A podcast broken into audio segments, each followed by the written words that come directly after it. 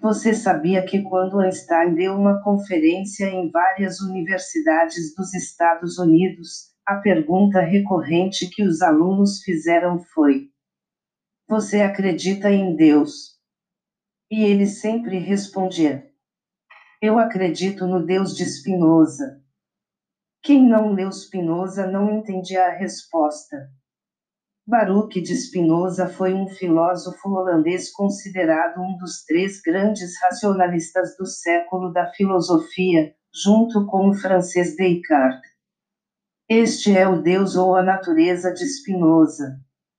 Deus teria dito: pare de ficar rezando e batendo no peito. O que quero que faça é que saia pelo mundo e desfrute a vida. Quero que você cante, divirta-se e aproveite tudo o que fiz para você. Pare de ir a esses templos lúgubres, obscuros e frios que você mesmo construiu e acredita ser a minha casa. Minha casa são as montanhas, os basques, os rios, os lagos, as praias, onde vivo e expresso amor por você. Pare de me culpar pela sua vida miserável. Eu nunca disse que há algo mal em você, que é um pecador ou que sua sexualidade seja algo ruim. O sexo é um presente que lhe dei e com o qual você pode expressar amor, êxtase, alegria. Assim, não me culpe por tudo o que o fizeram crer. Pare de ficar lendo supostas escrituras sagradas que nada têm a ver comigo se não pode me ler num amanhecer, numa paisagem, no olhar de seus amigos, nos olhos de seu filhinho, não me encontrará em nenhum livro. Confie em mim e deixe de me dirigir pedidos. Você vai me dizer como fazer meu trabalho.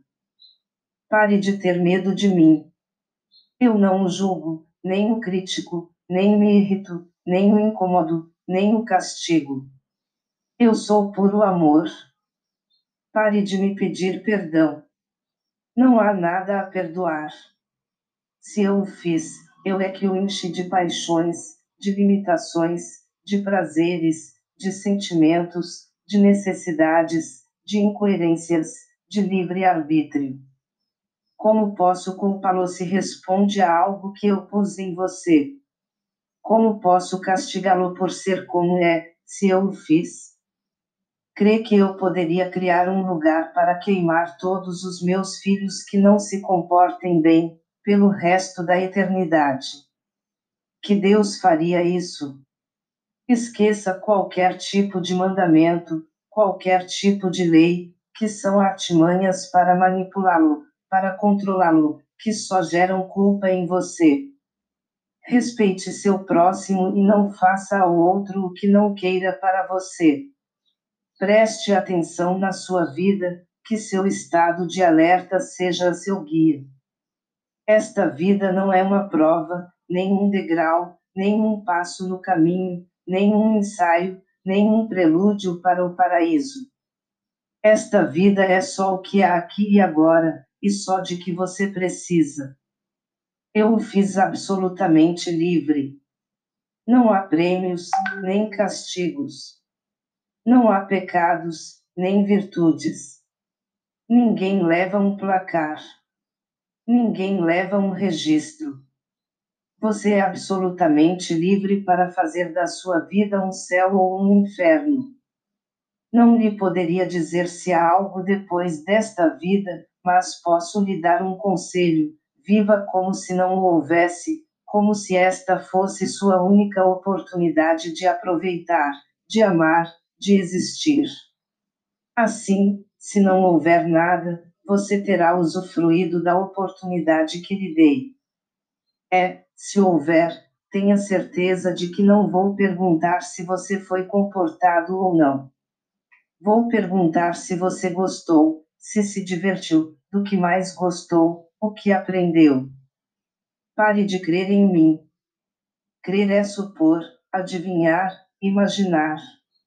Eu não quero que você acredite em mim, quero que me sinta em você.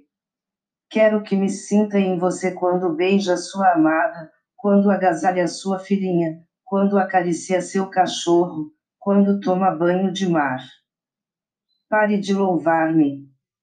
Que tipo de Deus ególatra você acredita que eu seja? Aborrece-me que me louvem. Cansa-me que me agradeçam. Você se sente grato?